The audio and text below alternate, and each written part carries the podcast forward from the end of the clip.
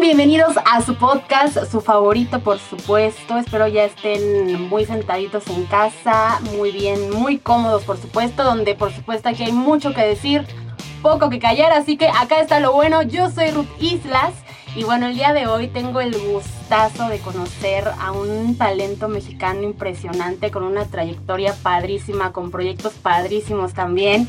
Mi querida Majo Cornejo, ¿cómo estás? Hola Ruth, feliz de estar aquí contigo y con todos ustedes que nos están escuchando. No, hombre, estoy muy emocionada porque ya te decía que tu personalidad es, es muy padre, o sea, lo vi ya en otras entrevistas y dije, esta mujer está increíble, tiene mucho que dar y un vozarrón sobre todo que tiene que compartir con todo México. O sea, te tenemos que escuchar sí o sí. Gracias, Ruth. Y bueno, precisamente por eso, eh, pues nos traes este nuevo proyecto que imagino que es súper importante para ti, La Gran Musa que es tu nuevo álbum, por supuesto, totalmente mexicano, con una fusión latina, cultura, choque de, cultura también este, va a haber, por supuesto, pero al final te decía que es identidad y eso es lo que le emociona a un mexicano, la neta. Precisamente la Grande Musa es, es eso, siento que es un regalo de hecho por latinos para latinos.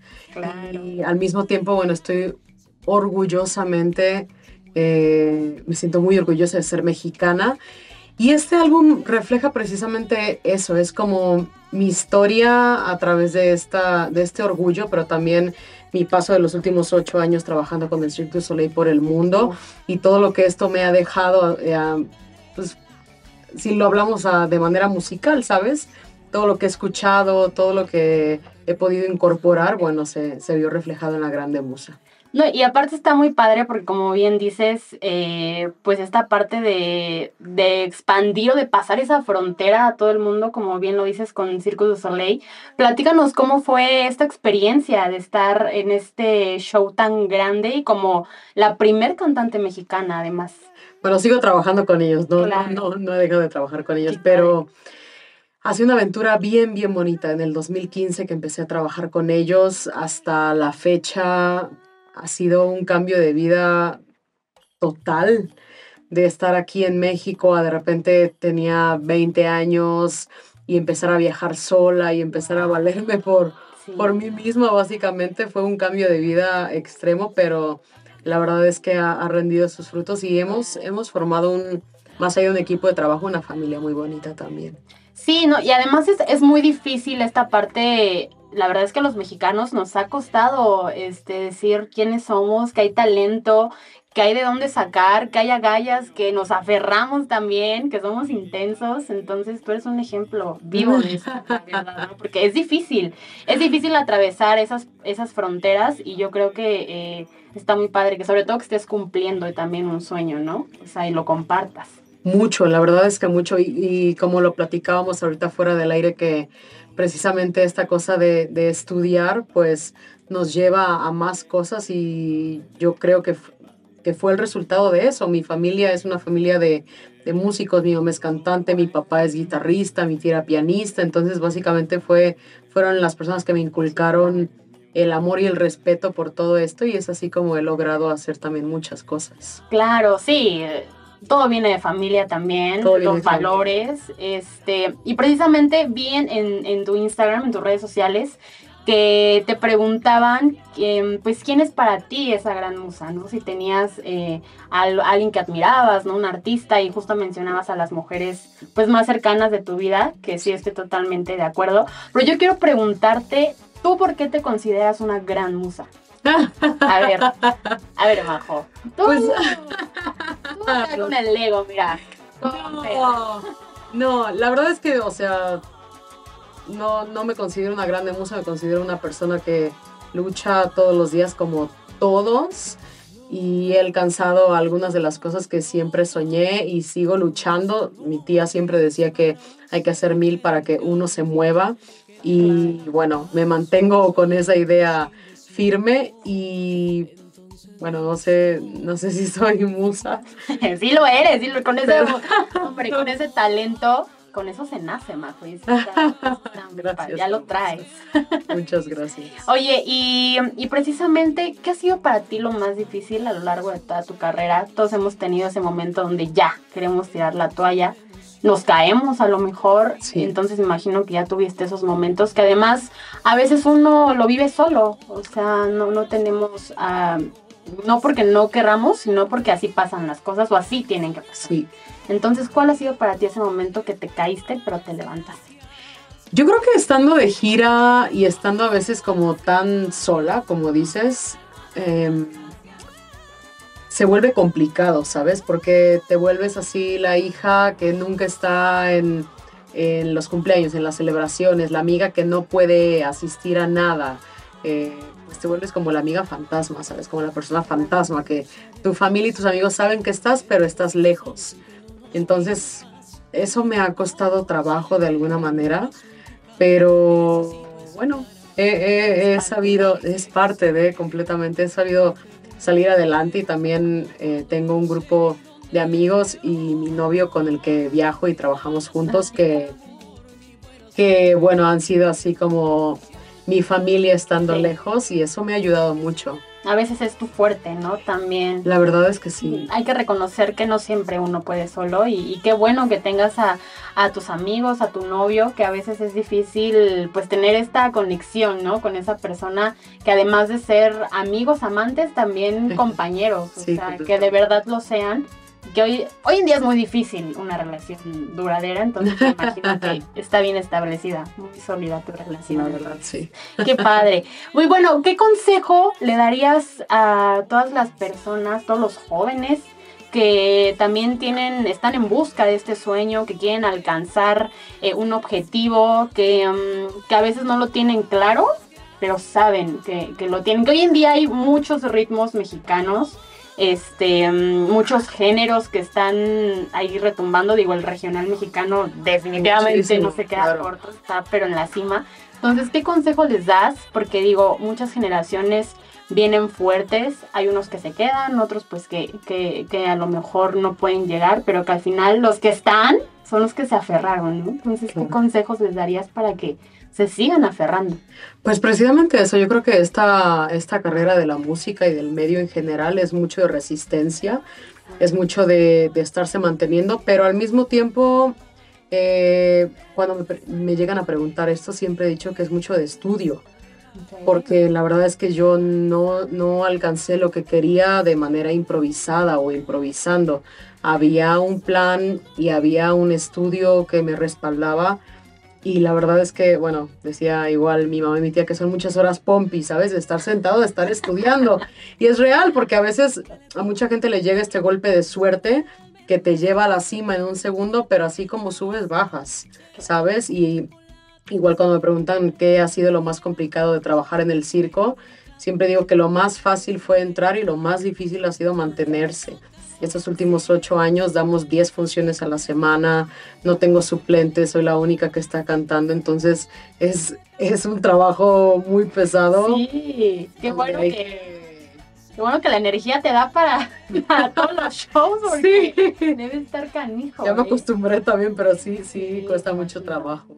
Y bueno, como decíamos, estando uno haciendo lo que le gusta, sin bronca, fluye como un pez en el agua y eso está muy, muy chido.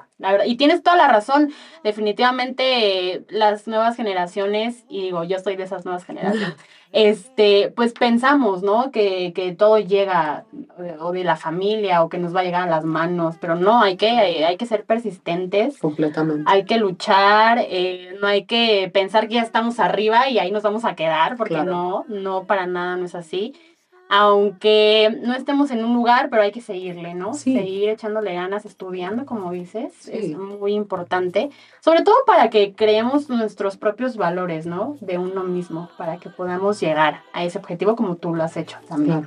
Oye, y bueno, ya con este álbum me contabas, y quiero que nos platiques, ¿qué sigue con, con este álbum? ¿Lo vamos a poder escuchar en vivo con ese cerrón? Por favor, cuéntanos. Mira, no, no lo hemos cerrado, pero para enero febrero voy a estar anunciando una fecha aquí en Ciudad de México, en un lugar súper especial y súper importante, que es un, es un sueño para mí poderme presentar ahí. Pero bueno, vamos a estar en algunos festivales, vamos a estar haciendo algunas cosas con el disco. Y bueno, la verdad es que estoy muy contenta con el resultado que hemos tenido. Hemos podido conectar con, con mucha gente que ya, que ya conocía, con gente que no conocía. Eh, y la verdad es que está yendo muy bien. Sí, lo más importante es eso, la conexión con la gente, ¿no? Que, que puedas sentir también tu disco. Y está padrísimo. La verdad es que sí tiene, pues sí, como ya lo dijimos, cultura, una cultura muy bonita. Que quien la quiera conocer, pues bueno, va a salir muy feliz y muy estaciado, la verdad. Muchas gracias. Oye, bueno, vamos a hacer una dinámica. Vale. No nos podemos quedar con las ganas de escucharte, Majo, por favor. Y bueno, muy sencillo. No sé, obviamente aquí puedes abrirte a todos los géneros que te gusten, que imagino que, no sé si escuches por ahí, ¿no? Que escuches reggaetón o sí, que escuches el rap. ¿No? ¿Sabes por qué no? Es, es, es, muy abierto. Entonces, una dinámica donde nos platiques, por ejemplo, cuál fue la última canción que escuchaste y nos la cantes. La última canción que escuché. Que te acuerdas. Creo que fue una del disco, de ah, hecho. Sí. Ayer... sí. sí. claro, es como una se empodera. Yo estoy de acuerdo. Ayer venía regresando de Mérida y en el avión me puse los audífonos y escuché una de las canciones del disco.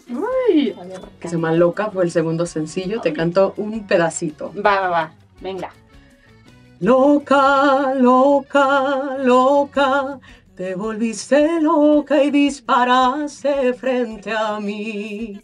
Y si al final lo que hay que vivir, lo que hay que soñar, hay que vivirlo, te vuelvo a dar las gracias, te vuelvo a dar las gracias. No, la piel se puso chinita, no, hombre, qué bonito. Oye, ya, ya voy a escuchar más seguido el álbum. Me tengo que aprender esas letras para dedicarlas. Muchas gracias. Oye, bueno, eh, una canción que cantarías ya después de unos tequilas.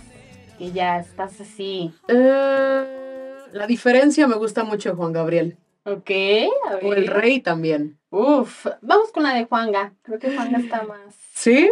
Sí. Aunque malgases el tiempo sin mi cariño y aunque no quieras este amor que yo te ofrezco y aunque no quieras pronunciar mi humilde nombre, de cualquier modo yo te seguiré queriendo. Y no se preparó, amigos, ¿eh? Ya, lo trae, le sale. Oye, una canción, este, que es tu gusto culposo. Del género que sea, si es igual regional, pero que digas. Ay, fíjate que no me gusta llamarlo culposo.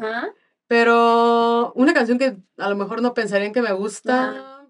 Desvelado de Bobby Polido. Ok. Ah. A ver, un cachito. Ay, a ver si me acuerdo de la letra bien. Lo que te, aunque sea el coro. Voy desvelado por esas calles esperando encontrar a esa voz de ángel que quiero amar.